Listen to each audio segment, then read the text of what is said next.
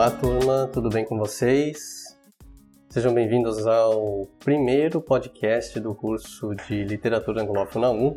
Nesse podcast a gente vai conversar um pouco sobre um livro do Antônio Cândido chamado Estudo Analítico do Poema. Vamos lá?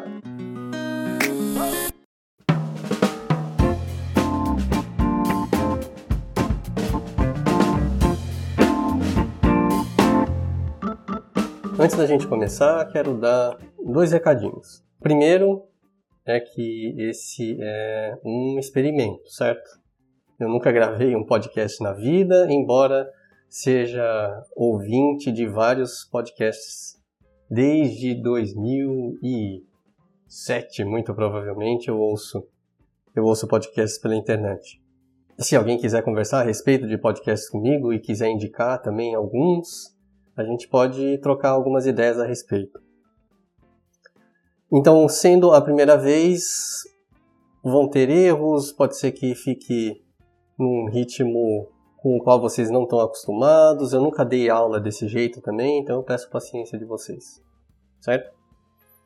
É, o segundo recado é que para acompanhar melhor esse podcast, essa aula por podcast, é fundamental que vocês tenham lido o estudo analítico do poema do Antônio Cândido e também um texto que eu passei para vocês uh, chamado Basics of English Studies, an Introduction Course for Students of Literary Studies in English. Essa leitura é fundamental para a gente acompanhar esse podcast junto. Inclusive, eu vou pedir para vocês terem ambos os textos à mão, tanto o estudo analítico como o Basics of English Studies porque eu vou ler, eu vou retomar trechos desses, é, dessas duas obras diversas vezes ao longo dessa aula.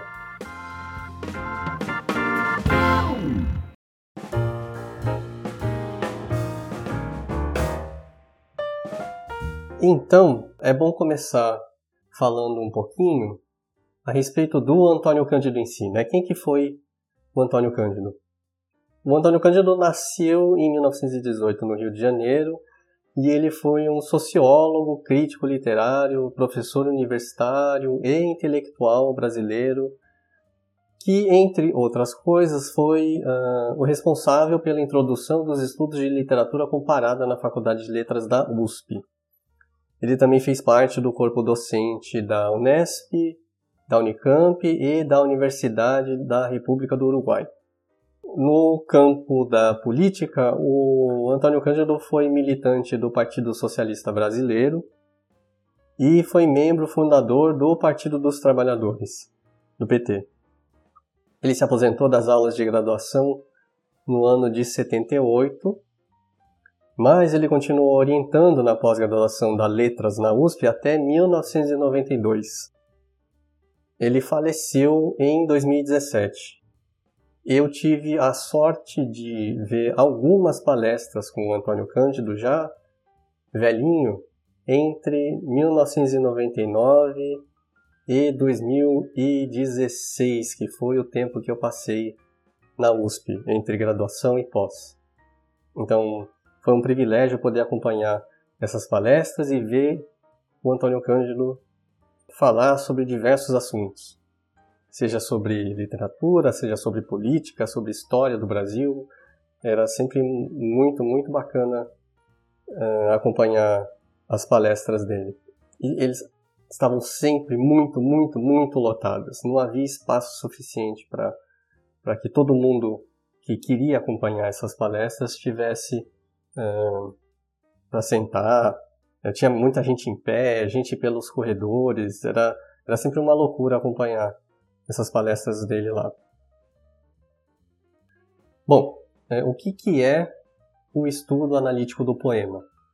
Ele é um livro composto a partir de anotações dos alunos de graduação e do próprio Antônio Cândido dos cursos de literatura que ele, ministrar, que ele ministrou é, no ano de 1963 é, para as turmas de quarto ano do curso de letras.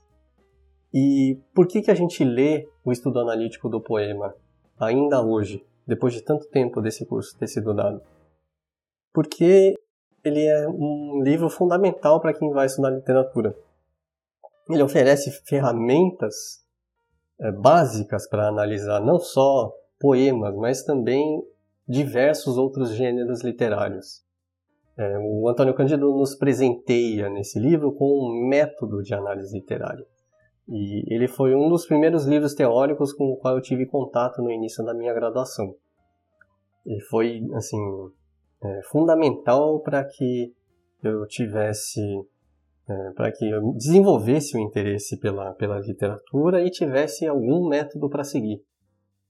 É, para vocês terem uma ideia, a, o método que o, o Antônio Cândido apresenta é, no estudo analítico do poema foi o que eu utilizei para uh, fazer as, as minhas análises de cinema no mestrado e no doutorado também.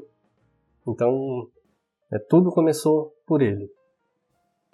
Como uh, eu cheguei em 2017 na UFOP e percebi nas aulas que uh, ou alguns dos alunos não tinham lido o estudo analítico do poema ou conheciam ele uh, muito superficialmente, eu resolvi, no curso de literatura 1, introduzir o estudo analítico do poema porque sempre há tempo da gente corrigir esse problema, certo? É, é, eu não admito um aluno de, é, de letras nesse país sair da faculdade sem conhecer o estudo analítico do poema, certo?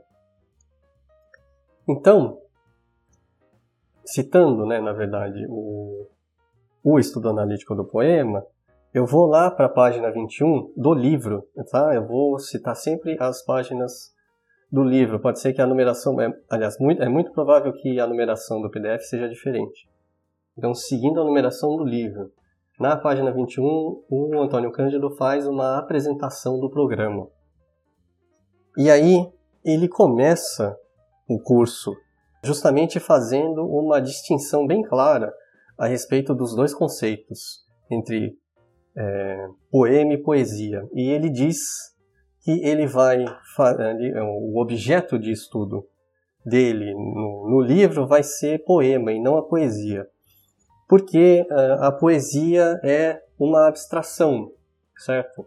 Ela é uma ideia, não é uma uma coisa concreta como o poema. O poema é aquilo que a gente lê, é o que está no texto, é o que a gente é, consegue analisar. A poesia é algo bem mais abstrato. Então, é, é no poema que a gente vai se concentrar. E ele também menciona que a poesia ela não se confunde, por exemplo, com o verso ou o verso metrificado. Poesia é diferente de verso. Por quê? Porque é, no romantismo a ideia de poema em prosa foi introduzida. Então o poema não necessariamente deve ser escrito em forma de verso. Há é, diversos poemas em prosa muito interessantes. Inclusive tem um livro de um poeta francês chamado Charles Baudelaire que se chama Pequenos Poemas em Prosa. Então, e ele é muito, muito interessante. Tem coisas belíssimas escritas lá é, em, em, forma, em forma de prosa e não de verso. Certo? É, ele também chama a atenção de que, pelo menos para ele, para o Antônio Cândido, é possível escrever versos sem poesia. É por isso que ele ele procura, na verdade, é, ver como que a poesia se manifesta no poema, sejam eles, é, seja ela em versos metrificados ou em versos livres. Então, é por isso que é, é essa distinção que ele faz e eu acho que é importante a gente chamar atenção para isso. Tá certo? Pulando lá para a página 27, ele começa a a fazer uma, uma estrutura é, básica do que seria a, a, a, metodologia com a qual ele, ele, ele trabalha as análises de fato. Então, é, o primeiro passo dentro dessa metodologia para análise literária seria o momento do que ele chama de comentário, que é, ele define como sendo o momento do sentido do poema. O que, que isso quer dizer? É na parte do comentário, ou seja, no nosso primeiro passo fazendo análise literária, é, que a gente esclarece qual que é o sentido objetivo, é, externo e informativo daquilo que a gente está lendo. Então, quais aspectos fazem parte desse momento da análise? A gente vai verificar aspectos como a história, a história com H maiúsculo, né? Assim, em que momento histórico, em que contexto histórico se encaixa essa, esse, esse poema que eu estou lendo agora. A gente vai ver um aspecto linguístico também, né? Quais, como é essa língua que, se, é, que é utilizada nesse poema? Então, essas variações linguísticas também a gente percebe objetivamente nesse momento, no momento do comentário. A gente também pode é, verificar aspectos biográficos, ou seja, é, relacionados ao autor da obra. Então, quem foi esse cara que escreveu esse poema? Que outras obras ele escreveu? Esse poema ele se encaixa de que maneira dentro da do restante da produção poética desse autor? E aí o Antônio Cândido chama a atenção para a gente, lá na página 27, de que é necessário, de que o comentário, né, esse, essa pesquisa a respeito do poema, né, essa pesquisa mais objetiva, é, do que faz sentido para a gente naquele momento da, da leitura, ela, essa pesquisa ela é tão necessária quanto mais distante a poesia for de nós, no tempo, espaço e na estrutura semântica. Então, quanto mais distante for ter sido produzida ou produzido aquele poema é, da, da contemporaneidade, ou seja, do momento histórico em que a gente vive, quanto mais distante tiver sido essa produção, mais necessária ela é para a gente poder compreender melhor o poema. Certo? Aí a gente passa então para o momento da análise. E o que, que é o momento da análise? Né? Esse, essa, esse segundo passo na crítica literária, na análise literária. É, o momento da análise é o momento da estrutura, é onde a gente verifica a forma, de fato, do poema. Como que a gente pode descrever formalmente o que a gente está lendo. Então, a gente vai fazer um levantamento analítico dos elementos internos do poema.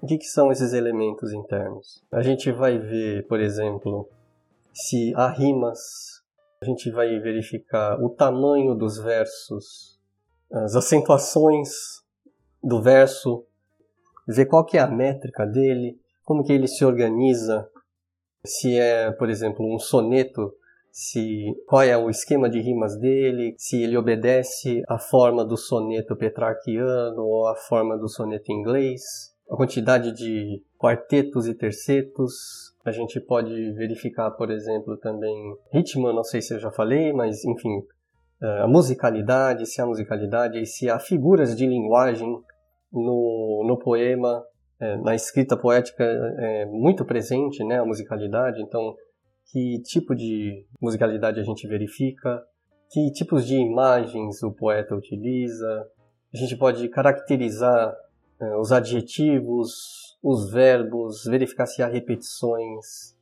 enfim, tudo que envolve a forma do poema é, é verificado nesse momento da análise e da descrição. Então, construção fônica, construção semântica.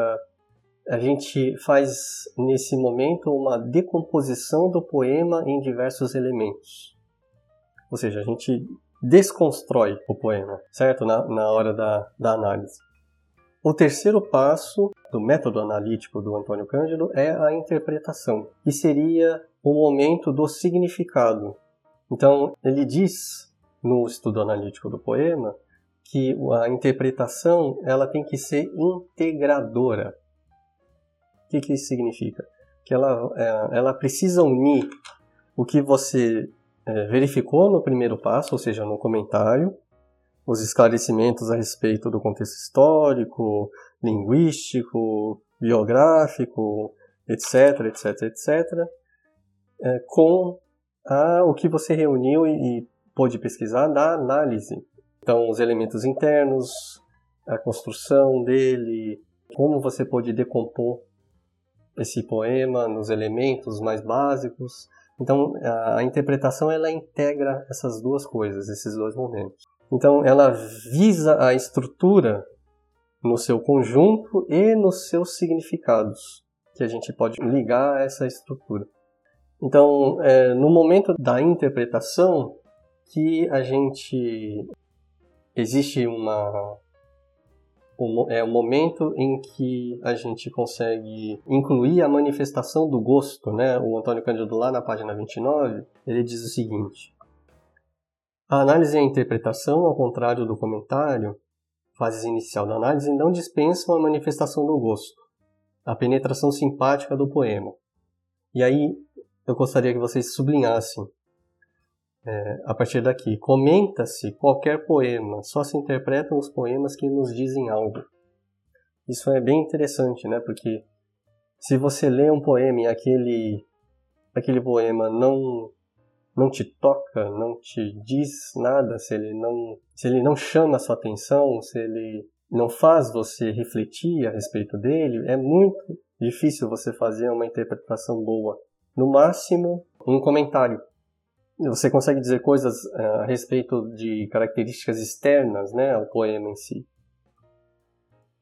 Mas, é, e talvez até um pouco da análise, né, porque identificar a estrutura dele não, não, não é tão difícil também. Mas a interpretação em si, que, em que a gente precisa unir as, as duas coisas, fazer essa ação integradora, é muito árdua para quem lê um poema e, e nada consegue tirar dele. Então, Antônio Cândido diz para gente que a análise é, dessa maneira ela faz parte ela é um, é um momento da parte, ou seja, do fragmento. Enquanto a interpretação ela passa a ser o momento do todo, em que a gente precisa olhar o poema de maneira global, certo? Enquanto na análise você olha para os versos, né, para as rimas, para as figuras de linguagem, a interpretação ela precisa pegar o comentário e a descrição e a análise que você fez e precisa dar sentido para ela. Precisa é, ter algum significado aquilo para você. Na página 30, o Antônio Cândido diz assim: o critério da sensibilidade se torna também critério de conhecimento sistemático. Ou seja, se você não for sensível o suficiente para entender e para interpretar aquele poema, você não vai ter um conhecimento sistemático para poder analisar ele. Na página 30, ele diz: Quando aprendemos pela sensibilidade o ritmo geral de uma poesia, apreendemos no todo a sua beleza própria. Esclarecer esta intuição pelo conhecimento é a tarefa da interpretação. Ou seja, a gente apreende, a gente absorve pela sensibilidade pela nossa sensibilidade, né, a sensibilidade individual, o ritmo geral de uma poesia. E a, a partir dessa apreensão, por essa absorção da sensibilidade desse ritmo, é que a gente vai conseguir apreender também a beleza da, do poema que a gente está lendo, ok? Lá na página 103, o Antônio Cândido começa a comentar a respeito das unidades expressivas. Ele dá uma definição bem interessante de linguagem poética. O que, que seria a linguagem poética? Seria a combinação de palavras dotadas de um significado próprio que o poeta lhes dá e que se tornam condutores de significado do poema. Ainda na página 103, mais para o fim da página, ele comenta o seguinte: há uma operação semântica peculiar no momento em que a gente estuda o poema. Qual que é essa operação semântica peculiar? O arranjo de palavras gerando um significado próprio ao conjunto do poema. Ela constitui o significado geral. Então é esse arranjo específico de palavras que vai gerar um significado único para aquele conjunto de, de versos, gerando um poema. Dá para entender, mais ou menos? Nenhuma, nenhum poema é igual ao outro, porque essa combinação, esse arranjo, sempre vai ser diferente de um poema para o outro. Ok? Página 105 tem um comentário bem interessante lá no fim da página 105. Antônio Cândido diz o seguinte: Antes de mais nada, como muito bem diz e rediz John Press, The Fire and the Fountain, capítulo 2, a poesia depende de uma acuidade e potência invulgares dos sentidos, baseadas na riqueza emocional. Gente fria, sem paixões, sem intensidade emocional, não faz poesia grande. Ora, esta generosidade de temperamento está ligada a uma forte sensorialidade, digamos assim, em lugar de sensualidade para evitar equívocos. A uma capacidade de perceber viva e intensamente com os sentidos. Logo de apreender com força as coisas e o espetáculo do mundo. Então, por o Antônio Cândido, a gente chega à conclusão de que só é um grande poeta, só faz obra grande, importante, de relevância, aquela pessoa que é intensa, que vive paixões, que se emociona, que se envolve. Sem essa dedicação, sem essa intensidade, não se faz grande poesia. Faz no máximo poesia medíocre. Certo?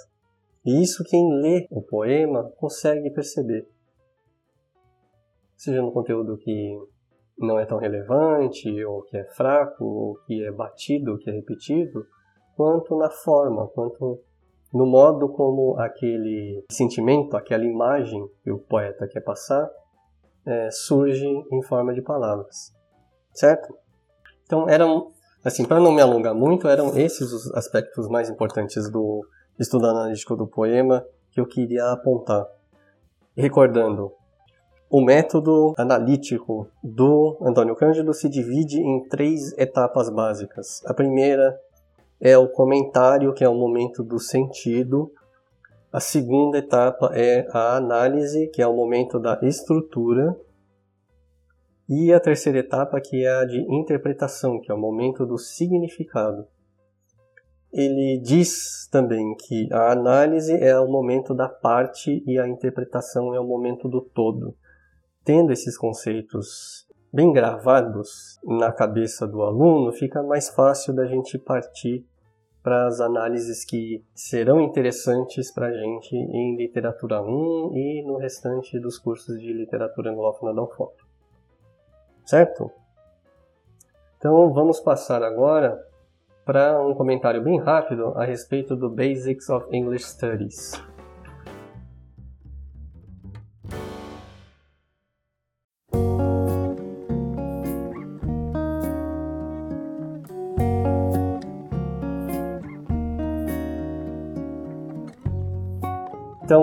Antônio Cândido, a gente aprendeu um método e aprendeu também como a gente identifica um bom poema, um que o que faz dele um poema interessante. Mas a gente precisa, como estamos num curso de literatura anglófona, ou seja, em língua inglesa, a gente precisa também estar familiarizado com com o vocabulário da análise em inglês.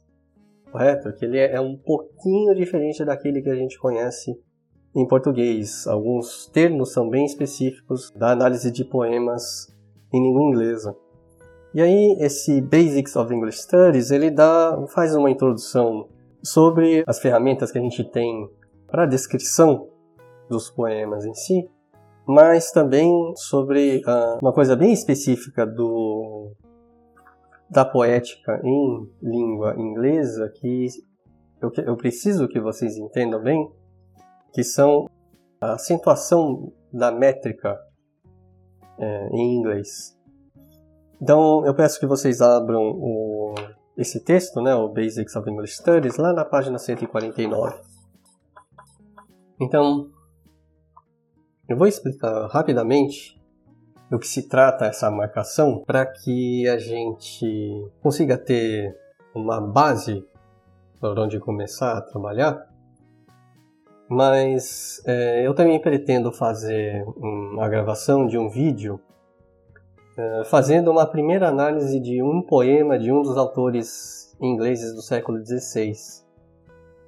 Para exemplificar melhor como a gente trabalha com, um, com poemas em língua inglesa. Mas esses, esses acentos, ou seja, como que a gente metrifica o poema em inglês, eu preciso que vocês entendam.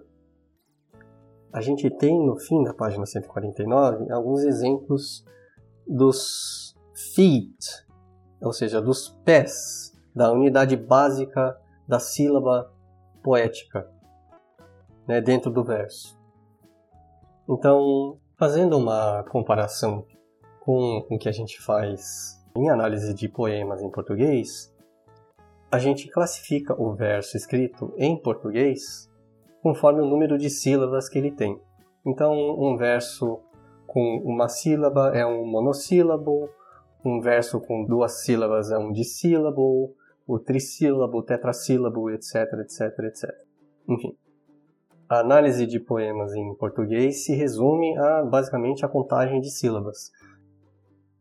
Em inglês, por outro lado, uh, existem uh, duas classificações que, que se juntam para a gente classificar uh, o verso. Então, vamos acompanhar comigo lá na página 149, as denominações dos feet, como eles chamam, né? Então, um iamb é um foot, que é composto por uma sílaba átona seguida por uma sílaba tônica, ou seja, seria um som de dadum, uma fraca e uma forte, dadum. A man put on his hat. A primeira é fraca, a segunda é forte. And walked along the strand. A man put on his hat. Dá para perceber que a primeira sílaba é mais fraca e a segunda é mais forte?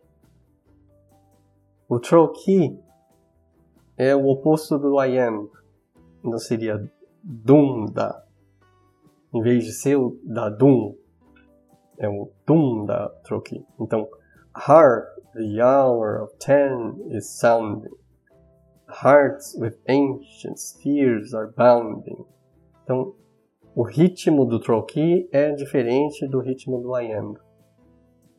O dactyl é composto por três sílabas, sendo que a primeira é a mais forte delas, então seria dum dada, ou seja, cannon to right of them, cannon to left of them, cannon in front of them. Então a gente percebe como que uh, se dá esse ritmo do dactyl. Lá em cima, na página 150, o Anapest. Ele é composto por três sílabas, sílabas fracas e uma sílaba tônica. Então, seria o dadadum. I conceive you may use any language you choose. Percebe? I conceive you may use any language you choose. Então são três fracas para uma forte. por último, o spondi são sequências de sílabas tônicas, sem presença de uma sílaba átona no foot. Então, seria esse bark, bark, bark do T.S. Eliot no Book of Practical Cats. É muito raro, né, ver o spondi. Uh, as formas mais comuns são o I am, o trochee e o anapest. Acho que são, são mais fáceis da gente conseguir achar é, nos versos em inglês. Os outros são, são um pouco mais incomuns. De qualquer maneira, é, para contagem dos, do número de sílabas totais dentro do verso em inglês, a gente segue mais ou menos o, a lógica da contagem em inglês. Então, a gente conta, né, lógico, pelo, pelo número de tônicas dentro do verso. Um verso com somente um acento, ele seria um monometer. Com dois acentos, seria um dimeter. Com três, um trimeter. Com quatro, tetrameter. Com cinco, pentameter. Com seis, o hexameter. Com sete, o heptameter. E com oito, octameter.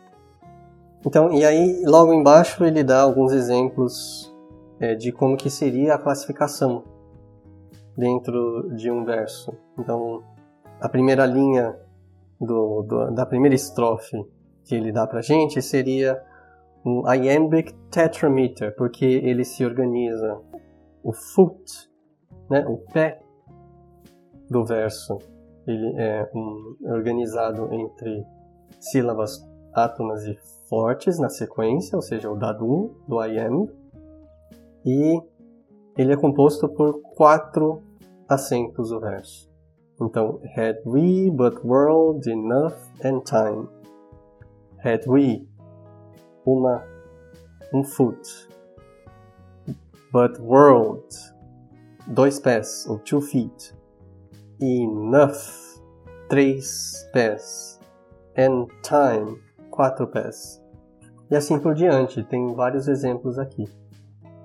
Não sei se ficou bem claro com a explicação, via podcast, eu acho que é mais, é mais simples quando a gente consegue visualizar a marcação da extensão né, que a gente faz com o verso, por exemplo, numa lousa. Mas como a gente não tem é, isso por enquanto, eu resolvi dar essa primeira explicação aqui, né, via áudio, e depois a gente vê isso no vídeo quando eu, eu postar é uma análise de um, um, poema de um poeta inglês chamado Edmund Spenser, que é um poeta do século XVI. Aí acho que vai ficar um pouquinho mais claro como que isso se dá uh, nos versos de fato. Ok? Uh, então é isso. Obrigado pela atenção. Vejo vocês na próxima aula.